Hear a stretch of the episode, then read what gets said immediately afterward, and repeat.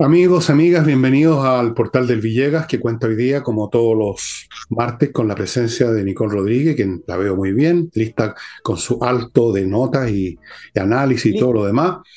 Antes de eso, sí, les quiero recordar un par de cosas. Uno, el, el chico este Ignacio, que como les conté ayer, me parece, o anteayer, eh, está recuperándose un poco, ha ido saliendo en buena parte gracias al apoyo de ustedes que se han puesto con unos pesos. Y con ustedes me refiero no solo a las personas que ven este programa, sino que a otros grupos que se han organizado para estos efectos. No se ha resuelto el tema, pero se está avanzando. Punto número uno. Así que hay que seguir. Justamente ahora hay que, no hay que soltar la cosa, es que no hay que relajarse. Segundo, este martes tenemos flamenco. Amigos, esta va a ser una semana con mucho flamenco. Ya les voy a ir diciendo día a día las noches o, los medios días en que hay flamenco. Entiendo que hay flamenco también el miércoles, no sé, el jueves. Hay harto flamenco, pero siempre los conjuntos son distintos. No se preocupen de que se podrían repetir el plato. Se lo pueden repetir en términos de ir a darse una, una panzada exquisita a la casa del jamón, beber, pero el conjunto cambia. Son todos de excelencia, pero van cambiando. Casa del Jamón, Tenderino 171, al frente, al otro lado de Agustina hay un estacionamiento subterráneo, así que todo fácil, todo cómodo, todo seguro. Y les advierto que Revolución mm, mm, ya está extinguiéndose porque se está yendo más rápido de lo que yo jamás pensé que iba a ocurrir. Así es que si a usted se interesa, yo le sugiero que entre a elvillegas.cl slash tienda y ahí lo va a encontrar junto con otros libros míos. Ahora, si el libro no le interesa, no, hay problema, no hay ningún problema. Eh, antes de, pasarle la pelota a Nicole, quiero hacer una leve observación. Estuve observando, me, mandaron por WhatsApp y lo vi, uno de estos, eh, estas notas de comentarios que hace Moschati en, en su canal, y a propósito del tema salud, y fue al detalle de cómo habían ocurrido las cosas, que es realmente una vergüenza, una vergüenza el grado de incompetencia, pero él habló, el, adjetivo que usó Moschati fue irresponsabilidad. Y creo que así tituló también su video, lo irresponsable, etc. Yo creo que a pesar de que fue muy áspero, muy duro y muy detallado Moschati en su denuncia, eh, fue por otro lado bastante benévolo al hablar de irresponsabilidad. Porque aquí esto no es un tema de irresponsabilidad. Voy a decirlo directamente. Este es un, este es un tema de tarados, no solo de, de tarados. Este es un tema de tarados y de flojos, que no se les ocurre lo que hay que hacer elemental. Si ustedes ven este video, no sé de qué semana corresponde, debe ser la semana pasada, van a ver ustedes los detalles de cómo en cada momento no hicieron lo que tenían que hacer, cosas obvias que hasta un niño de 5 años las entiende.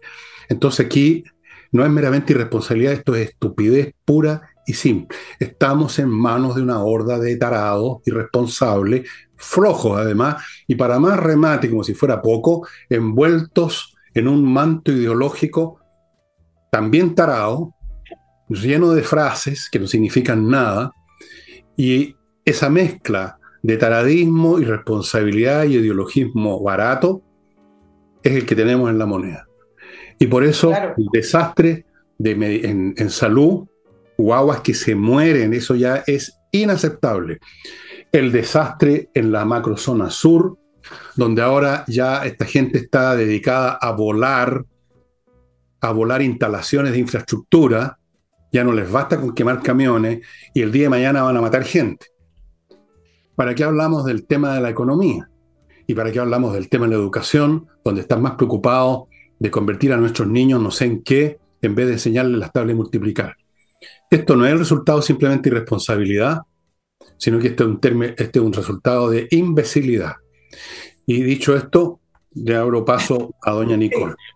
Eso abre paso a todos los temas que vamos a tratar hoy. ¿ah? Y en el caso de lo que tú hablas de, de Mochati y su columna, claro, porque los detalles son importantes porque son los que ejemplifican por qué esto no es una crisis sanitaria, no estamos ante un bicho nuevo, una cosa extraordinaria, estamos ante la misma situación de todos los inviernos que a veces hay mayores contagios y a veces hay menores contagios. Incluso si ustedes revisan las informaciones de este sábado, hay menor mortalidad. Entonces, no estamos frente efectivamente a la crisis, porque ya se instaló la palabra crisis, todos los medios de comunicación hablan de la crisis sanitaria, no. Estamos hablando de un gobierno inoperante, ineficaz y que gasta los recursos en otra cosa.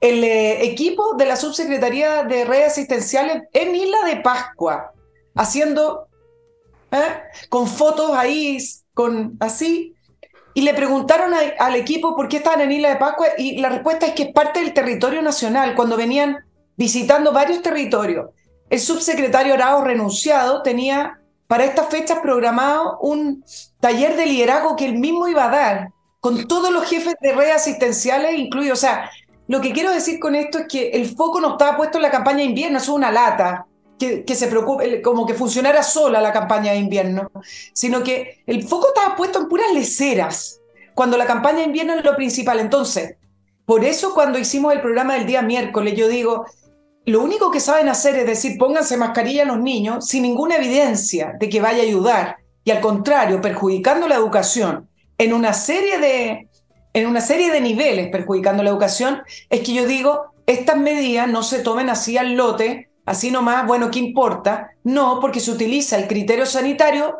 para empezar a tapar hoyos políticos. Mira lo que dijo hoy día Monsalve, quizás no era el, gran tema de hoy día, pero hoy día es interesante ver esto, porque resulta que el subsecretario Monsalve, como una gran salida, anunció un proyecto de ley donde va a utilizar el código sanitario para prohibir los funerales narcos.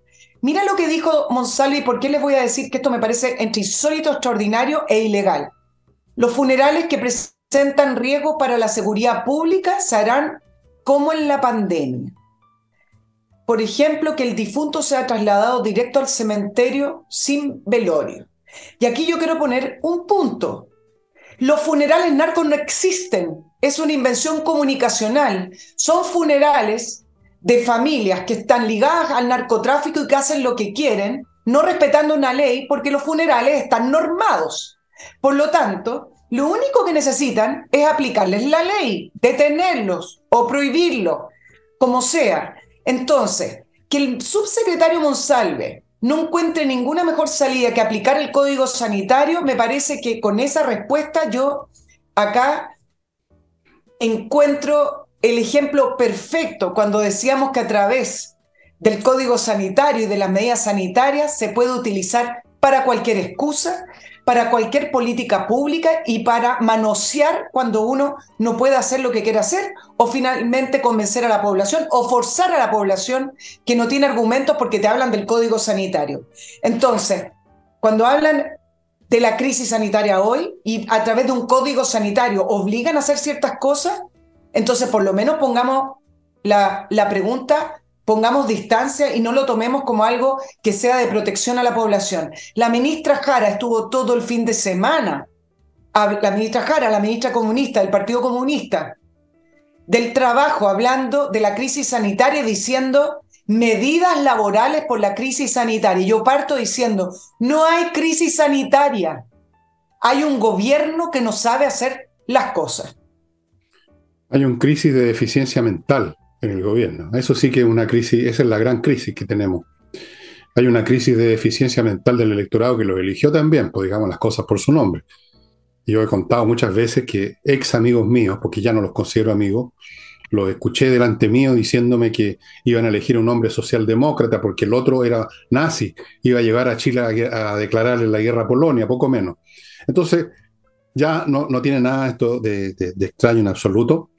Eh, tú creo que me contaste que a propósito de las mascarillas salieron los ministros, salieron los ministros a hacer la cosa fácil. Salen de la oficina, toman el ascensor, agarran unas cuantas mascarillas en la mano, las llevan a una estación del metro y las reparten. La gente reclamó porque tenía las manos sucias, porque hasta eso no saben ni lavarse las manos estos hueones.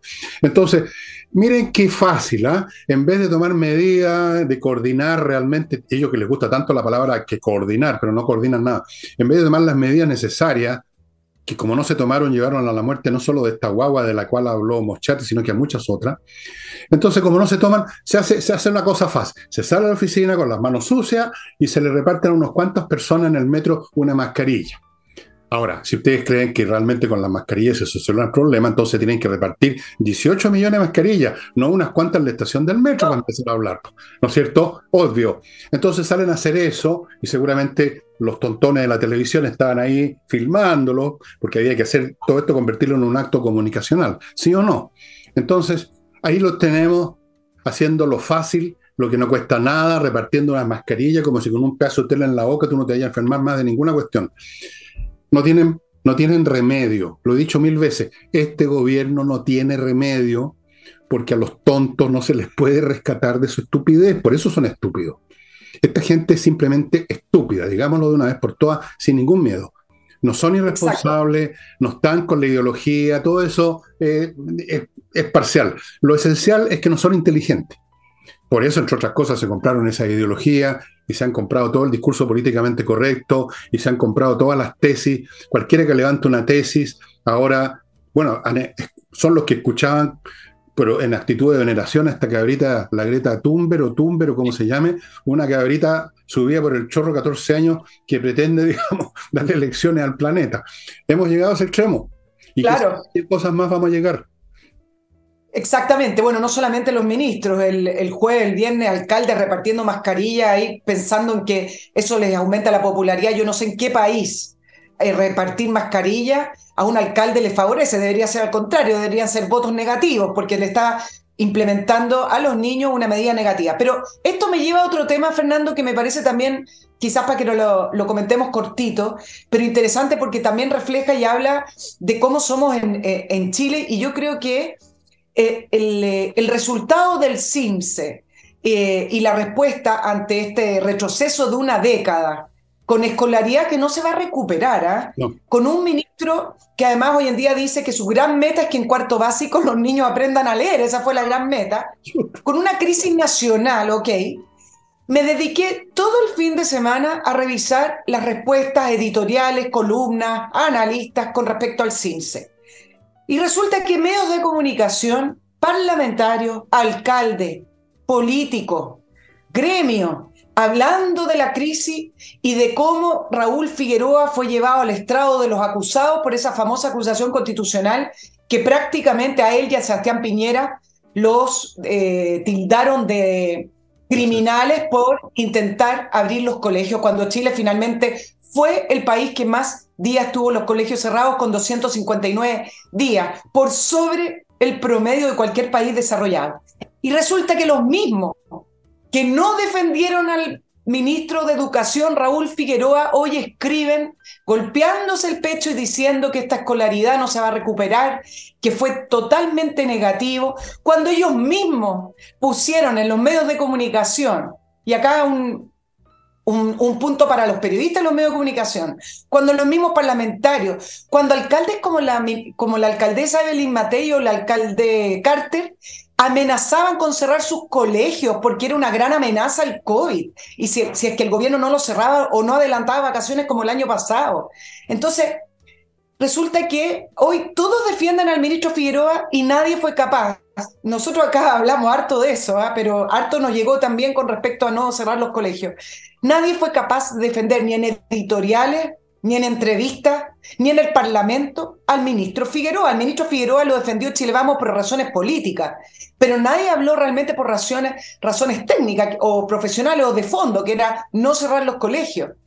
Eh, leía un eh, Twitter de Mariana Elwin diciendo que el colegio de profesores se ha dedicado a destruir la educación pero me parece que el colegio de profesores es un apéndice de todo el tsunami que se tiró encima del gobierno Sebastián Piñera y de Raúl Figueroa para que no abriera los colegios. Entonces, no se vengan a hacer ahora los hipócritas a decir, Raúl Figueroa tenía razón, porque ningún columnista, editorial, medio de comunicación, periodista, partido político, partidos políticos, parlamentarios, ni gremio, ni el colegio médico, ni el colegio de profesores defendieron la apertura de clase. Entonces, esto es culpa de todos, no del colegio de profesores.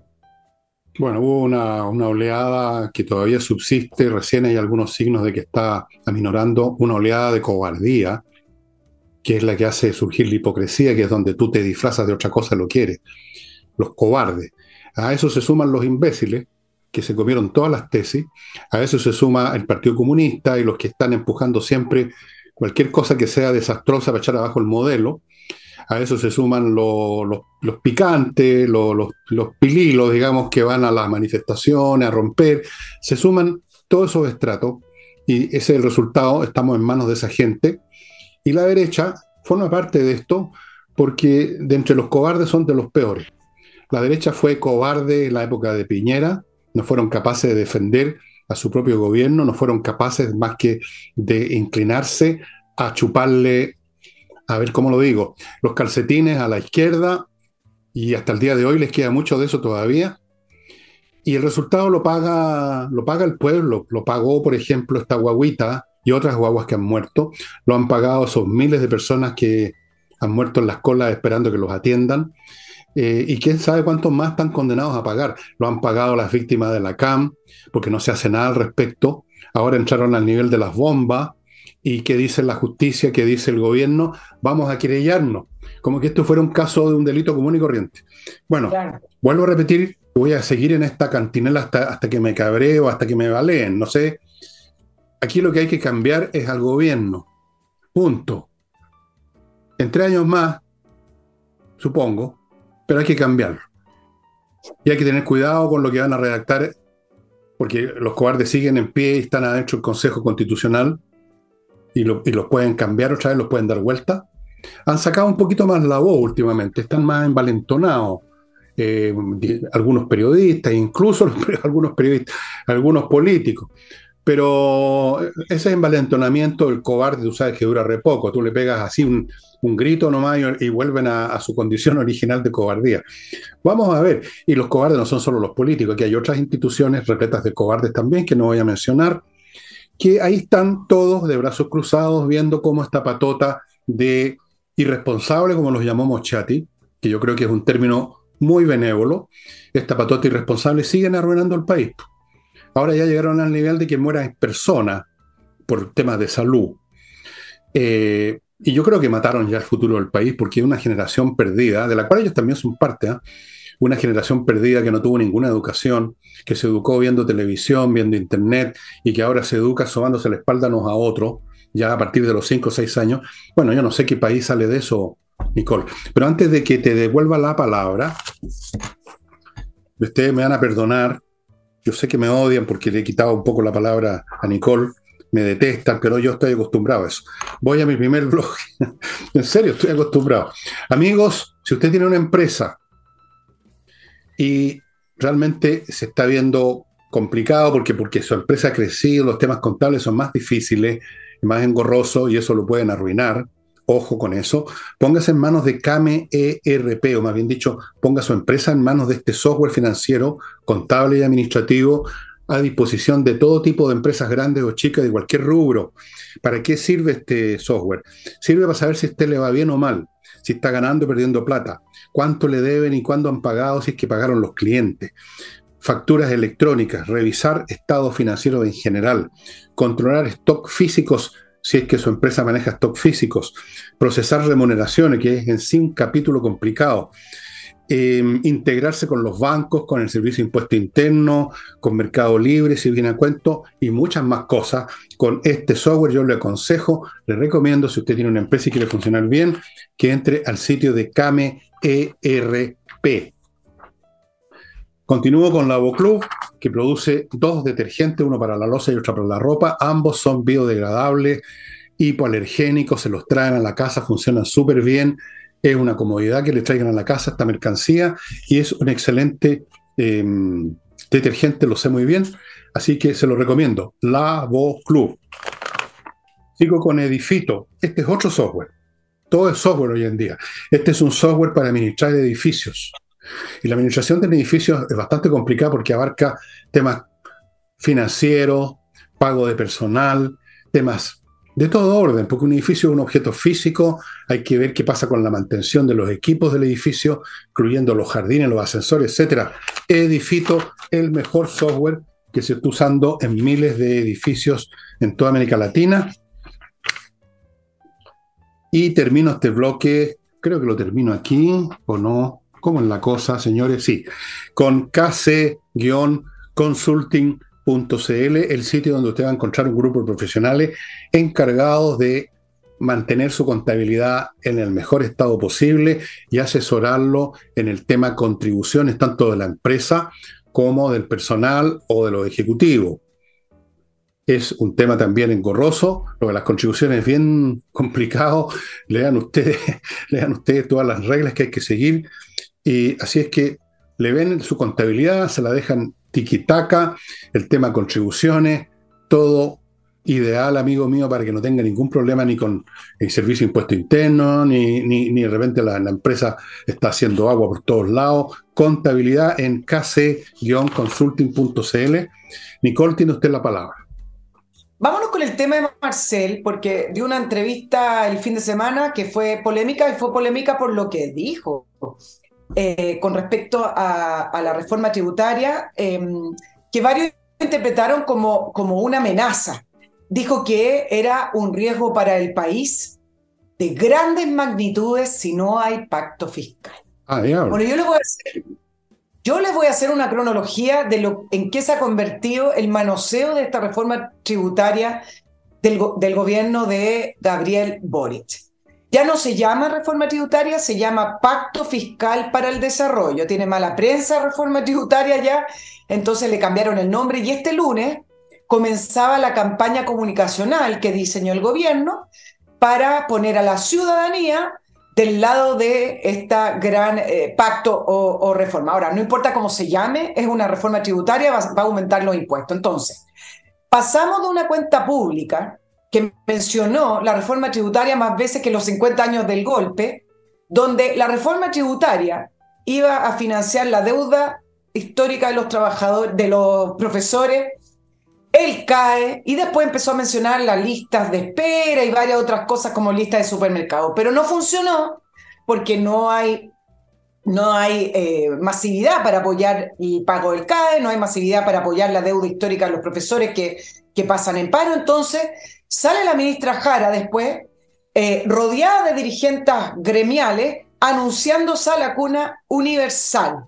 Y en la conferencia de prensa dice que la sala cuna universal necesita la reforma tributaria, perdón, el pacto fiscal para el desarrollo.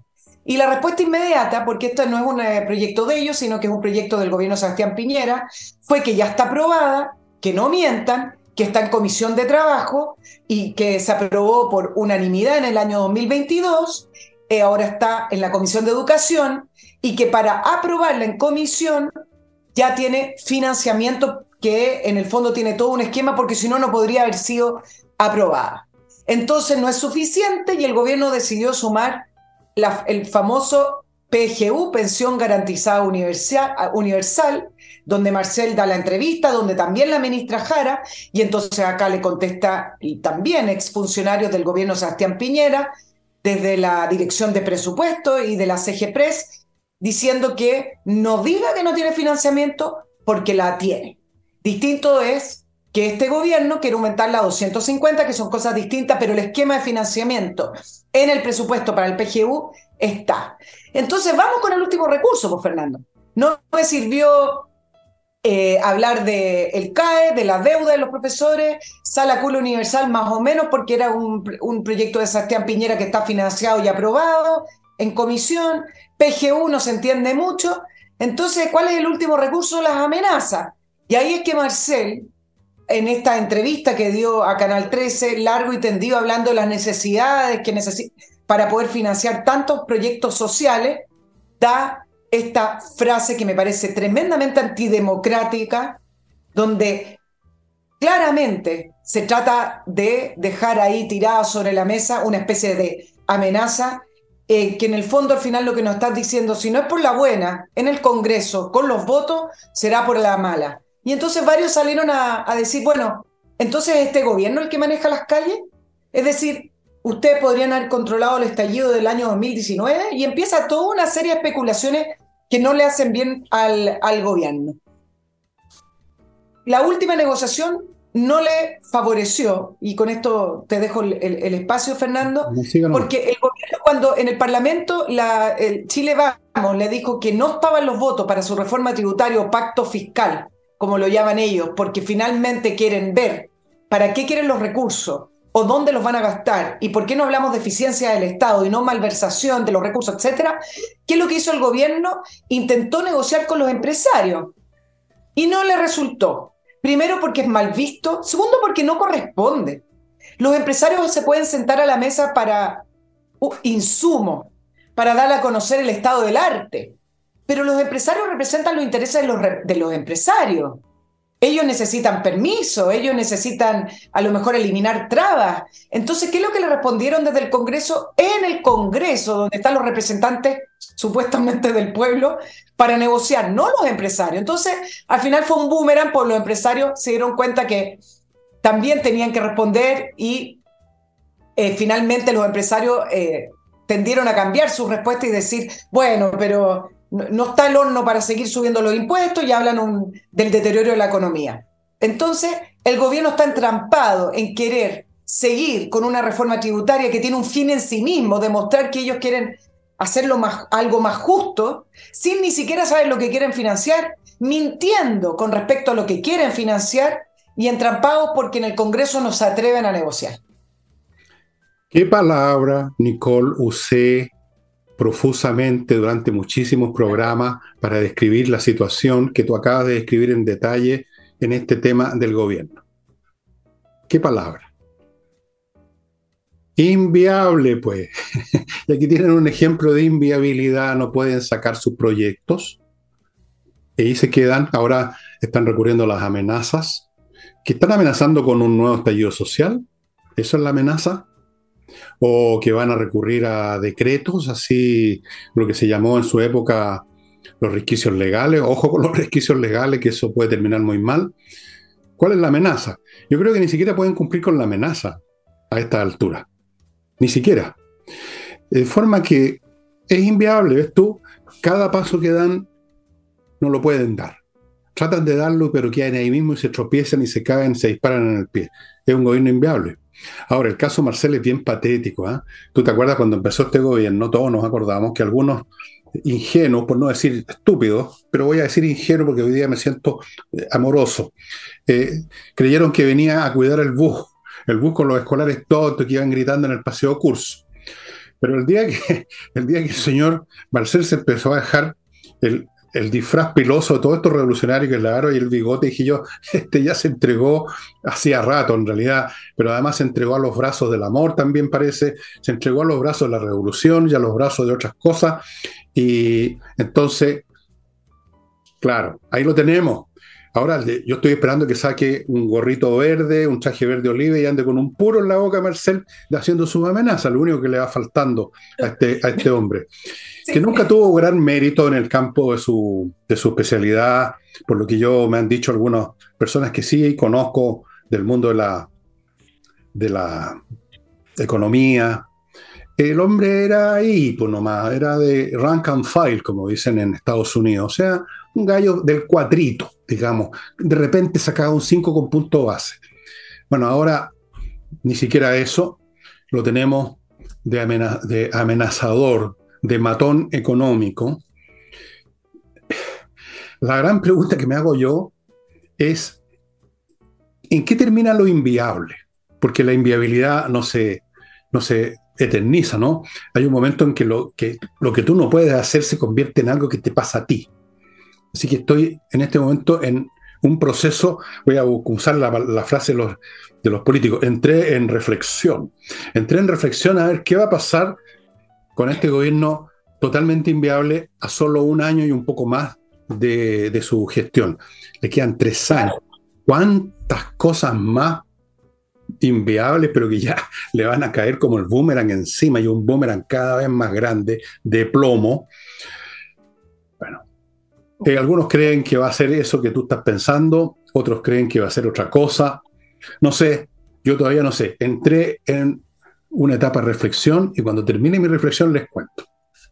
Llevamos varias semanas eh, con algunos temas del, gobierno en donde se dan dos, eh, dos situaciones que se han ido repitiendo. Y uno es la amenaza de, de distintas maneras, se esboza, y dos, la mentira o la, no, o la falsedad, o la tergiversar.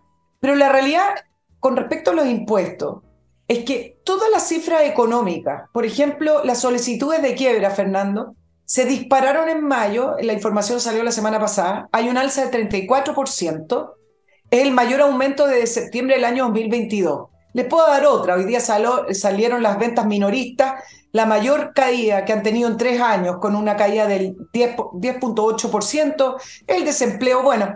Y entonces siguen insistiendo en la reforma tributaria cuando efectivamente todos los, todos los gobiernos, todos los países a través de sus gobiernos tienen faltas de recursos porque siempre las necesidades son mayores. Pero en este minuto, cuando uno se da cuenta de la manera en que se gasta la plata que recaudan de todos nosotros, no solamente por el caso de, de la renuncia de la, del Ceremi Antofagasta que tú lo comentaste ayer, cuando uno ve que cuando el gobierno tiene intenciones hace las cosas, por ejemplo el plan de gas a precio justo, que eso fue un despilfarro, le puedo seguir nombrando algunas cosas como la... Las contrataciones.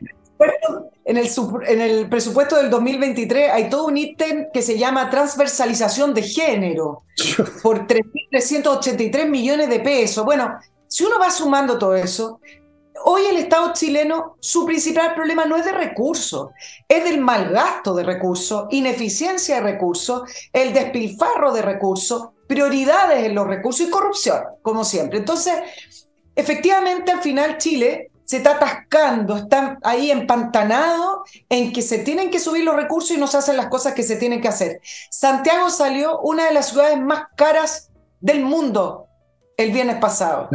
Con qué ropa Santiago termina siendo una de las ciudades más caras del mundo. Es simplemente por esa carga impositiva y lo que nos cuesta hacer las cosas. Entonces, las trabas, como se llama. Eso versus la falta de crecimiento, porque hay veces que hay, hay ciudades europeas que son carísimas, inalcanzables para nosotros, pero que ese nivel de, de precio va a la par con sus ciudadanos, con, con su crecimiento, y no es la situación de Santiago.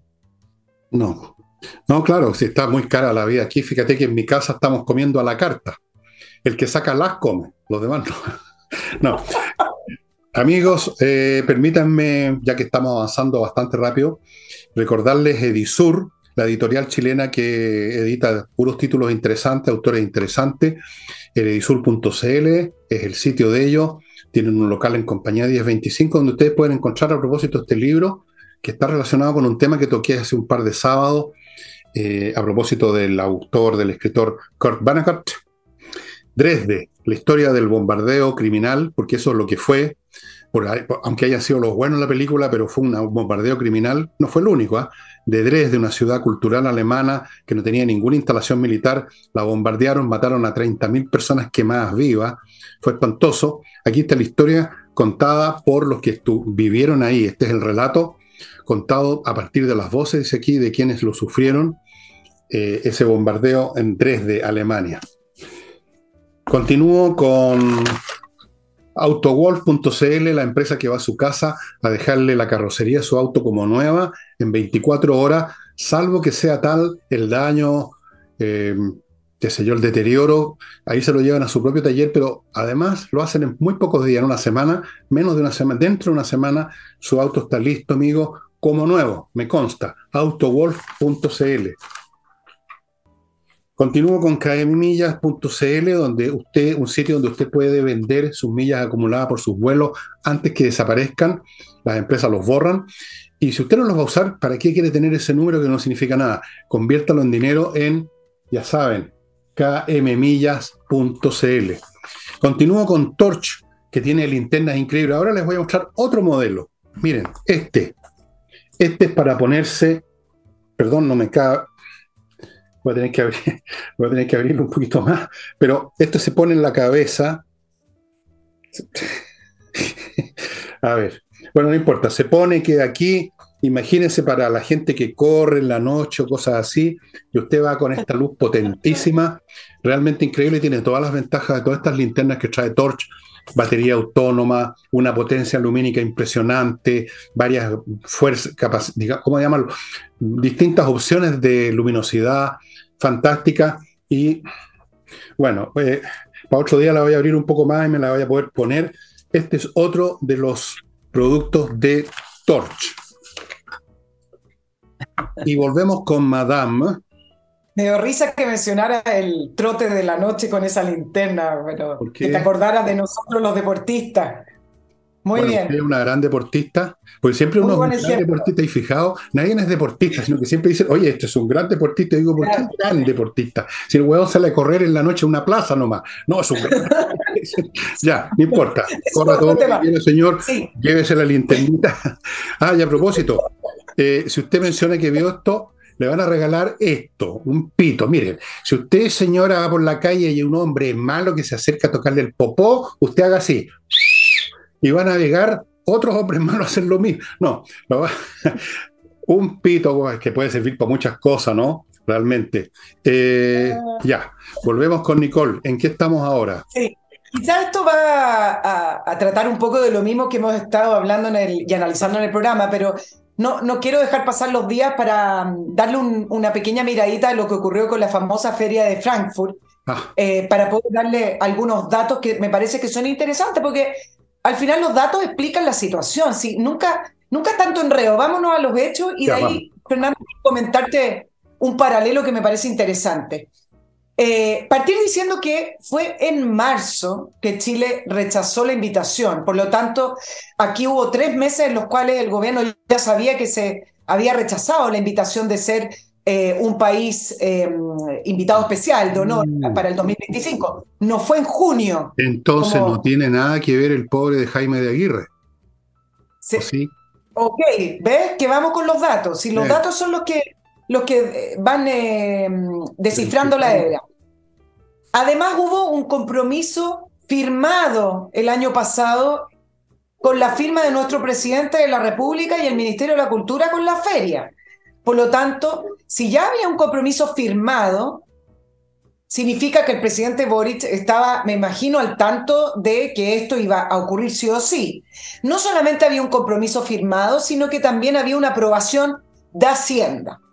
Entonces, vamos a los hechos. El presidente Boric dice que no pasó por él la decisión, dejando los argumentos de, Jaime Aguirre como, como simples excusas vacías. Diciendo que no hay recursos, que los vamos a, destinar al ecosistema. Bueno, pero ese argumento no solo desautoriza al ministro Jaime de Aguirre, o lo deja como con una falsedad, sino que a mí me parece que hay algo acá mucho más importante. Y es que la pregunta que surge entonces ¿quién maneja este gobierno? ¿Quién está gobernando? ¿Quién lidera el Ejecutivo? ¿Cómo es posible que un presidente firme un acuerdo o un preacuerdo, si quieren, o un compromiso, y después Chile diga que no, y él dice en una conferencia de prensa, porque hubo críticas, por supuesto, y sobre todo el mundo de la cultura, que se supone que están afín a este gobierno, y él dice que no pasó por él. Si lo único que le falta al presidente Boric es salir a protestar contra el gobierno, pareciera ser que no se da cuenta que él es el que tiene que tomar las decisiones o que él es el que tiene que dar las directrices o él es el que tiene que dirigir su ministerio. Y además hay una segunda especie de, no sé si de falsedad, pero de... Faltar a la verdad, como dicen los políticos. Faltar, a la verdad, no, de encubrimiento de prioridades. Claro, Jaime Aguirre dice, no, no, no, queremos destinar a otros recursos, pero la verdad es que hay un instructivo desde el año pasado en Cancillería donde todos los recursos están destinados a conmemoración o producciones o celebraciones, no sé si celebraciones, de los 50 años del golpe. Frankfurt no es un lugar para eso. Entonces, de Aguirre señalando que el, el, del punto de vista de los negocios, el impacto de Frankfurt es cero, resulta que parece ser como que Jaime Aguirre entendiera que la Feria de Frankfurt es un kiosco, es decir, usted pone producto a la venta y a ver qué vende.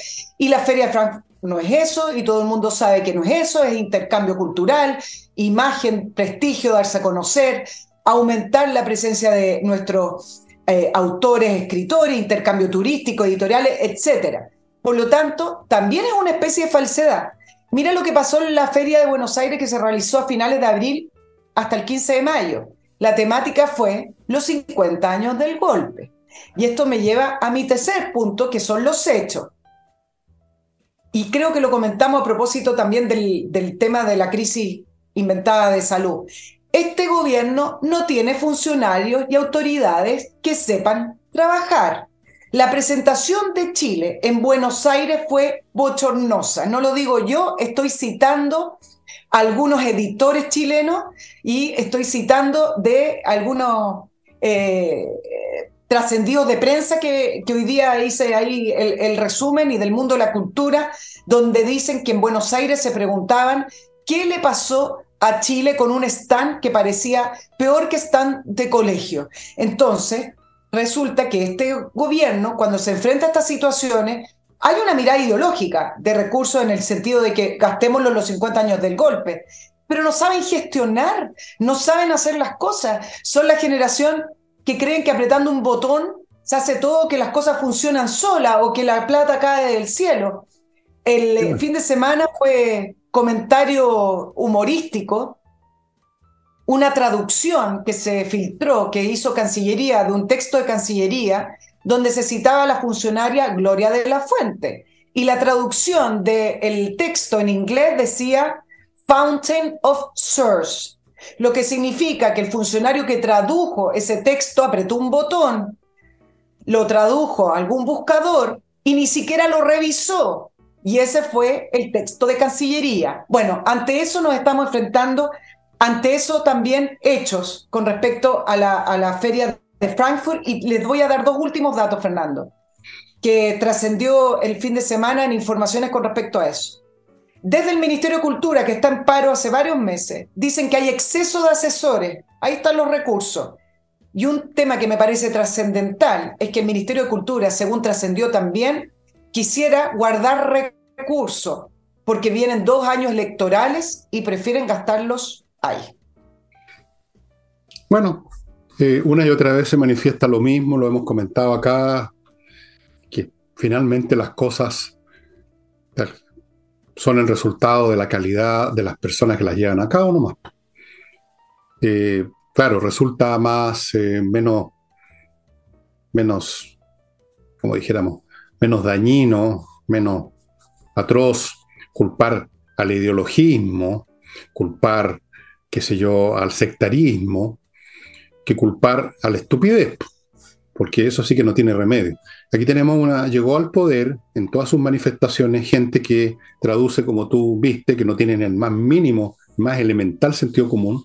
Llegó gente que no sabe gobernar, llegó gente empapada en ideas absurdas, obsoletas, completamente inviables, que no resisten el menor análisis, como todo el cuenteo de los pueblos originarios, las deudas históricas, la justicia entendida como la igualdad, sacar patines, todas esas estupideces, todas esas posturas infantiles de adolescente, abro comillas, idealista, que uno se lo puede tolerar a un cabrito de 12, 13 años, que recién, digamos, le está saliendo bigotito, ¿no? Un puber. Llegaron al poder, pues, Nicole. Y ahí se, se tiene que manifestar lo que son. Si tú pones un tarao a, bordo de un avión y el avión empieza a irse para abajo, tú no dices esto es por culpa que hay una tormenta o el avión tuvo un problema en la turbina del ala derecha. No, el problema es el que está pilotando. Aquí tenemos un pilotaje de tarao y de irresponsable.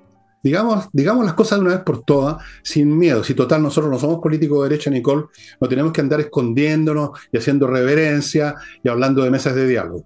Aquí hay gente estúpida, inconsciente, ignorante, arrogante. Además, acuérdate Jackson diciendo que ellos tienen una moral superior a todos los demás, cuando lo hemos visto, y acá, yo mismo hice un comentario, hemos visto toda clase de episodios en que se forran los bolsillos y se han convertido en aprovechadores Todas estas cosas, estas organizaciones, estas iniciativas, estas asesorías culturales, son para forrarle bolsillo a tarados, pues, ¿qué otra cosa? Si la gente, la gente competente no anda pidiendo peguita en el Estado, están iniciando una actividad, son profesionales, son empleados de primera categoría, son gente que tienen una empresa, un negocio, un buffet, alguna cosa. Los, los otros, los que dependen de que llegue un Boris al poder para que les dé una pega falsa, mentirosa, por 5 millones, por 6 millones, por 7 millones la semana pasada, no sé qué personaje también completamente inútil de barba y bigote, 7 millones para cumplir una función que no se sabe qué diablo es. Bueno, esa generación completa es la que hay que sacar del poder. Porque no, son, entre otras cosas, resultados, pobrecitos, ¿ah? de la educación que ya era mala en los años 90, 2000, por supuesto, eh, y se sumaron otros factores. Y, y, bueno, y tenemos además un partido político que está detrás que lo único que quiere es demoler todo para instaurar su sociedad comunista o como sea que la llamen, ahora la llaman sociedad del bienestar, ¿no? El estado del bienestar.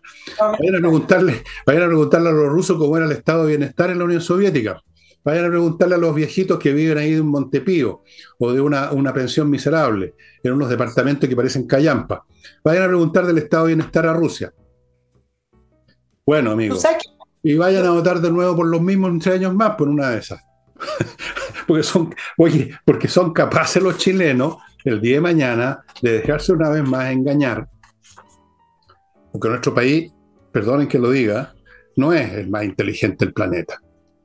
Andamos en un, creo que hay una prueba que se ha pasado a todos los países. Creo que nuestro coeficiente intelectual promedio es un poquito menos de 90. O sea, menos, casi cerca los más bien los 80. Y ahora entro, no, y no estoy bromeando. Si no me creen, busquen en Google. Busquen en Google. Ahí está. Es da vergüenza ajena porque mal que mal uno pertenece a ese promedio, parece. Si no, nos habríamos ido, Nicole, ya hace rato. Bueno, un, un bloque más. patriciastocker.com, registro de marcas comerciales, de inventos, qué sé yo, fundamental, amigo. Registra en Chile y en el mundo su marca por ejemplo, el Villega está registrado en toda la galaxia, no puede llegar a los marcianos con una cosa que se llama el Villega porque la tengo yo. Ella conserva, promueve, defiende esa marca todo el tiempo que sea necesario, hágalo usted también. Learning Group, un grupo de profesionales exitosos, de emprendedores exitosos, que quieren que usted sea también un emprendedor exitoso, están permanentemente dando cursos sobre distintas cosas. Ahora hay un curso para producir, para que usted se convierta en un organizador de eventos. Y lo está dando una persona bien famosa, bien conocida. No le voy a decir quién es. Entre al sitio de ellos y vea quién es el que está dando este curso. Learning Group. Continúo con Wonder Artistic Model, que ya les he mostrado algunas veces la, el chilanosaurio de madera con estas piececitas tan bonitas, que está, digamos, ofreciéndole estas piezas maravillosas que llegan para que usted las arme. Esa es la parte entretenida del asunto, armarlas uno. Hay, por supuesto, instrucciones para hacerlo que vienen en coreano. No, vienen en castellano. Eh, estas piezas están siendo exhibidas en museos, porque son en museos de Europa, porque son muy bonitas. Yo ya les mostré una, no se las voy a mostrar de nuevo, porque están en otra pieza. No la traje. Wonder Artistic Model. Si dicen que vieron, supieron de esto en este canal y en qué otra parte van a saber, 10% de descuento, amigos y termino ahora con Remodeling, este bloque, que es esta empresa con puros profesionales a cargo de remodelar su casa, su departamento, con real expertise en materias de pintura, mueblería de cocina, pisos, temas de arquitectura, todos los temas relacionados con remodeling en remodeling. Póngase en manos de profesionales, nunca más en manos de chasquillas. Nicole. Sí, solo eh, quiero que nos preguntemos una, una pregunta, perdón la redundancia, con respecto a lo que estábamos hablando de la Feria de Frankfurt eh, y, también disculpe a los auditores acá que, nos, que, me quede pegada con este tema, pero yo creo que vale la pena porque traduce, refleja, nos muestra en el estado en que estamos. Y la pregunta es, ¿qué nos pasó? Quizás es parte de la respuesta que tú diste antes del último bloque, Em, ¿Y eh, por qué digo todo esto? Porque después de, leer todo lo de la feria de Frankfurt, me acordé de una, de una feria en la que Chile participó y en la cual todos los chilenos estuvieron tremendamente orgullosos, felices. Eh, fue parte de, de sentirse eh, del prestigio que está adquiriendo el país y me refiero con la Expo Sevilla 92, que fue la primera expo mundial después de la caída del muro de Berlín, donde iban todos los países, donde Chile decidió no compartir eh, pabellón con algunos otros países latinos, sino que más bien ser un, hacer un pabellón solo y terminó siendo uno de los pabellones más visitados. Famoso fue por su iceberg. Yo sé que en estos tiempos eso hubiera sido para colgar a alguien, cómo se le ocurrió sacar un iceberg. Bueno, pero eso eran otros tiempos. Y eran otros tiempos en el sentido país que teníamos.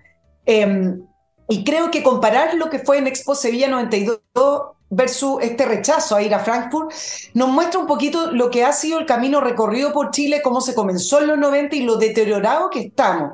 En el, eh, leyendo de lo que le ocurrió al presidente Elwin con la comisión que estuvo a cargo de Expo Sevilla 92, le dijeron al presidente Elwin, presidente, esta es una oportunidad para ser innovadores, audaz, hacer de lo imposible algo posible.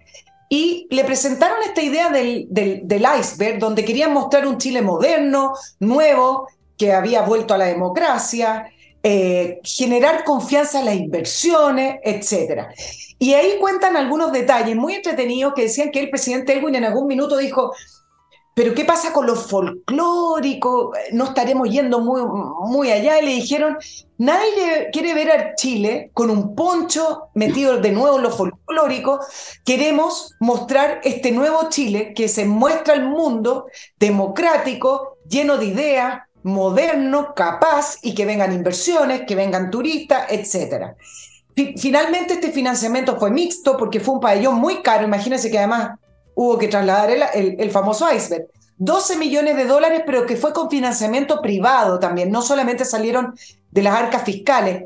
Se convocó a jóvenes, no sé si tú recuerdas que se hizo en las universidades y en el exterior una convocatoria para que jóvenes chilenos representaran orgullosamente y ayudaran en el, en el pabellón de Expo Sevilla. Uno conoce a varias personas que, que estuvieron ahí gratis. Y bueno, y finalmente lo que podríamos decir es que funcionó con un equipo de creadores artísticos, técnicos, gestionadores muy eficientes, con eh, muchas habilidades y que pudieron ver hacia dónde Chile tenía que presentarse y eso fue el camino que Chile recorrió, que fue el Vamos Mundial de Chile en Expo Sevilla 92. Y la pregunta es, ¿qué nos pasó? Que estamos con la Feria de Frankfurt con un gobierno que lo único que piensa es que hay que destinar recursos a los 50 años del golpe. Un gobierno con gente joven que lo único que hace, lo único que tiene en mente es hablar del pasado de un gobierno que hace 50 años ya está, su, tema ya está obsoleto, pueden ser historiadores, la universidad que lo discutan, y además que piensa que la ideología, perdón, que la cultura es ideología. Entonces, la pregunta es esa, ¿qué nos pasó? Bueno, nos pasó que en vez de tener a Patricio Elwin tenemos a Gabriel Boric para empezar a hablar. Nos pasó que en vez de tener en la comisión, me acuerdo que eran personas inteligentes, yo conocí, me tocó entrevistar, trabajaba en el diario financiero en esa época, los conocí, conocí a toda esa gente de esa época, en la política, la gestión, eran, eran tipos bastante capaces, muchos de ellos por lo menos, no todos, y los que no eran tan capaces eran por lo menos medianos y conocían, eran competentes. Entonces, claro, no hay ninguna comparación. Ahora, si se repitiera esa feria de Sevilla, en vez de mandar un iceberg, supongo que mandaríamos a hacer a Longcomp, a mostrar sus obras académicas, a discursiar sobre la cosmovisión mapuche, supongo yo, en una ruca, porque eso es más, es más latino, más, más de verdad, pues nada de estas cosas de un bloque de hielo que nos creemos, nos creemos los anglosajones de América. Ah, no, habríamos mandado a la Loncón o al, ¿cómo se llama este tipo que está tatuado con unos tubos por todos lados? El, el Bader, el Rojas Bader. habríamos mandado al Rojas Bader a que hiciera la revolución en Sevilla. Bueno, esos son los tiempos que corren, amigos. Nosotros no somos culpables. Yo no voté por Boric, yo voté por Casa. Y no voy a votar nunca por tipos como Boris. Si usted votó por Boris, mejor que mire para otro lado y corte el programa. y último, claro. Espérame un poquito, te doy los últimos minutos, pero antes tengo que recordarles, amigo, compreoro.com, donde usted puede comprar oro y plata en lingotes de todos los tamaños para tener un buen respaldo financiero, porque el oro y la plata no pierden valor como ocurre con un, un valor de la bolsa, con un papel, digamos. El papel, te sabe lo que puede hacer con el papel cuando se derrumban las acciones. El oro y la plata no sirven para eso, mantienen su valor y siempre van a haber compradores interesados. Además, compre oro, le compra oro a usted. Si quiere vender oro, que tienen una joya que no le interesa, vaya al local que aparece aquí a mi lado y le van a comprar su pieza. Termino con dos cositas. Climo, la empresa de climatización que mantiene todavía su oferta. Usted compra tres equipos y le pasan cuatro. Esto tiene un límite, cuando se acaben los equipos disponibles se acaba la promoción, aprovechala ahora. Y termino con el corredor inmobiliario más rápido de la nación y dicen que también del planeta, Ángel Hey. Amigos, si usted tiene una propiedad estancada en otro corredor por meses, sáquela de ahí, llévese al Ángel Hey y va a ser todo muy, pero muy distinto. Nicole, nos quedan unos cuatro minutos más o menos. Solo decir que, que, efectivamente hay un tema de gestión y capacidad, pero también me refería a la mirada país con respecto al, al, orgullo que hubo en los 90 de recuperar la democracia y decir vamos para adelante y tiremos este país hacia adelante, a que vino una generación joven que vivió de ese desarrollo a decirnos, no, no, esto está mal, hay que sentir vergüenza. Chile es un país con injusticia y no nos sentimos orgullosos de nada y hay que poner la pata encima. Y, me parecía que eso es la, también la comparación que quería hacer con respecto a em, ese ánimo y clima nacional que existía en los 90 versus el clima y ánimo nacional que existe o existió en la elección del presidente Boric. Fíjate que esta gente que llegó, que partió criticando a la época de la concertación, con mucha injusticia en muchos sentidos, todavía uno les podría haber tolerado esa postura pelotuda de cabro chico, votaba macanudo, si hubieran por lo menos tenido ciertas capacidades, digamos, como para compensar. O sea, ellos lo hicieron mal y miren ustedes, nosotros lo estamos haciendo bastante bien, estamos con otra mirada, pero lo estamos haciendo. No, pues se quedaron en la frase, se quedaron en la denuncia, se quedaron en la pose, se quedaron con los ojos en blanco y se están quedando con la plata del Estado también, pero en los bolsillos en este caso. Eso es, es un país distinto, es un país de una generación que creció en, lo que les dio la concertación efectivamente. ¿Cuántos de estos llegaron a las universidades con 400 puntitos nomás porque no les da para mal el mate? Llegaron a las universidades, sacaron un título, no se sabe cómo, bueno, yo sé cómo, es cuestión de ver cómo funcionan las universidades ahora, y ahora están en puestos de gobierno y no saben qué diablo hacer salvo cobrar a fin de mes, si es que cobran, porque les hacen la transferencia para que no, se, no les vaya a venir un ataque de los pulmones de, ir a cobrar ventanillas. Bueno, yo repito, este es mi mantra de los últimos tiempos. Esto no va a cambiar hasta que cambiemos de gobierno en su momento. En tres años más, supongo. Y mientras tanto no les demos agua, ahí el problema es la derecha que les da agua, que les da, que los ayuda, que les lleva a los ministros, que se sacan fotos, que firman todas las cosas que les pasan por delante y les prestan oxígeno una y otra vez porque son una rematada horda de cobardes y de necios. Así es, casi todos ellos. Vamos a ver cómo se va a comportar el Partido Republicano, porque yo no tengo fe en nadie en este país. Los asustan un poco y se acobardan al tiro. Vamos a ver, está todo por verse y en caso que haya muchos problemas, yo voy a tocar el pito para que me, para que me vengan a rescatar. Estimado amigo, no se ría tanto. Nicole, también te, puedo dar un pito, tengo como 500 No sé qué te podría rescatar a ti, porque con ese pito quizás quién llega, no sé. Yapu, señor árbitro Yapu. no creas que va a llegar, no creas que va a llegar no. No, no, no, van a llegar, yo tú sabes que yo soy chatter, van a llegar, llegar un platillo volador aquí al lado mío y me mando a cambiar y, se jodan todos ustedes. Ya amigo, ha terminado el programa, ya no quiero otra cosa que reírse de este país y nos estamos viendo mañana y con Nicole nos vemos el próximo jueves, así que la van a tener muy pronto aquí. Chao, chao.